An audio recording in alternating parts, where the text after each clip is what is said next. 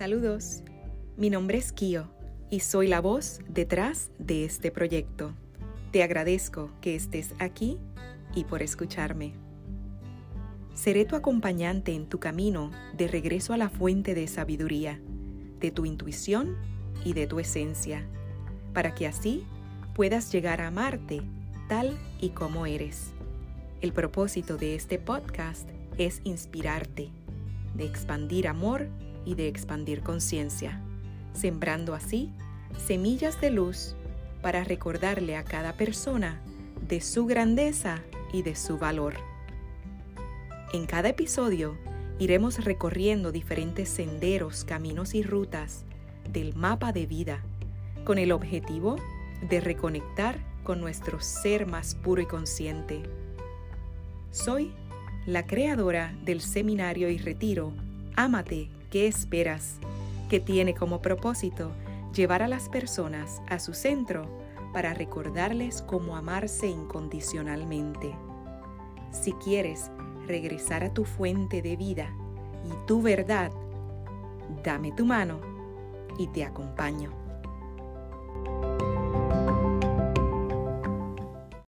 Saludos y bienvenido nuevamente a De Regreso a la Fuente, tu podcast de reflexión y autoconocimiento a través de cuentos, historias, fábulas y más.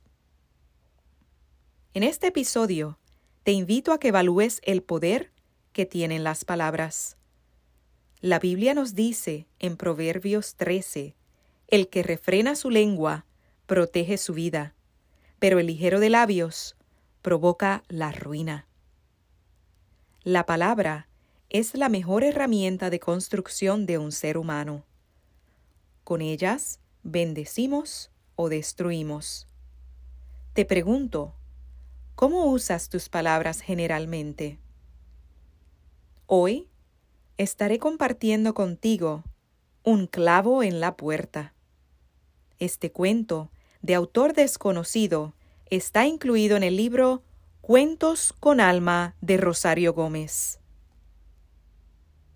tenía muy mal carácter. Su padre le dio una bolsa de clavos y le dijo que cada vez que perdiera la paciencia, debería clavar un clavo detrás de la puerta. El primer día, el muchacho clavó treinta y siete clavos detrás de la puerta. Las semanas que siguieron, a medida que él aprendía a controlar su genio, clavaba cada vez menos clavos detrás de la puerta descubrió que era más fácil controlar su genio que clavar clavos detrás de la puerta. Llegó el día en que pudo controlar su carácter durante todo el día. Después de informar a su padre, éste le sugirió que retirara un clavo cada día que lograra controlar su carácter. Los días pasaron y el joven pudo finalmente anunciar a su padre que no quedaban más clavos para retirar de la puerta.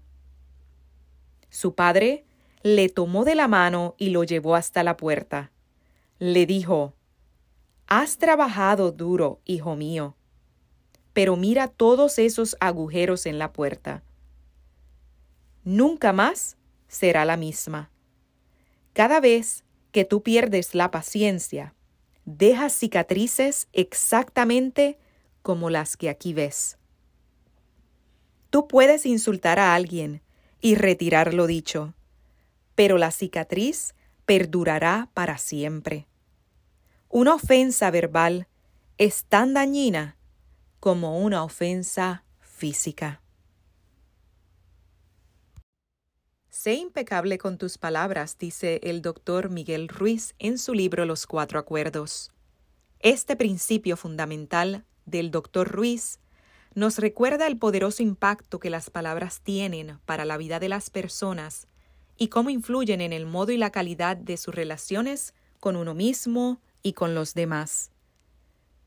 Lo característico que tienen las palabras es que una vez pronunciadas ya no vuelven y no solo quedan contenidas en el ambiente o espacio donde ha venido a caer, sino que su eco resuena en la propia conciencia del que las emite y en la de la persona que las recibe, generando una onda expansiva que puede ser de amor, comprensión, alegría, dicha o de rechazo, de dolor, angustia, odio, tristeza, entre otras. Es por este motivo importante pararse a pensar antes de hablar. Como dice la frase, no hables si lo que vas a decir no es más bello que el silencio.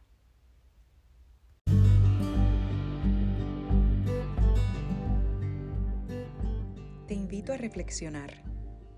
Toma unos minutos, ya sea en la mañana o en la noche, para escribir en tu diario tus pensamientos, sentimientos y emociones sobre este tema. Recuerda que en el silencio y en la atención plena yacen las respuestas que buscas. La sabiduría está siempre en tu interior. Si conoces algún cuento, historia o fábula y quieres compartirla conmigo para que le dé voz en esta plataforma, te invito a que me envíes un correo electrónico a puroamorенacción.gmail.com o dejes un mensaje en mi cuenta de Instagram arroba kio-colón. Si quieres conectar conmigo en las redes, me encuentras en mi canal de YouTube Puro Amor en Acción, donde comparto meditaciones y ejercicios de atención plena para vivir más conectados al momento presente. Y en el grupo de Facebook, De Regreso a la Fuente, Cuentos para despertar adultos. Si has disfrutado este episodio y encuentras su valor, te agradezco que me dejes una reseña o compartas el podcast con otras personas y así me ayudes en mi misión de expandir conciencia para regresar al amor. Gracias y hasta la próxima.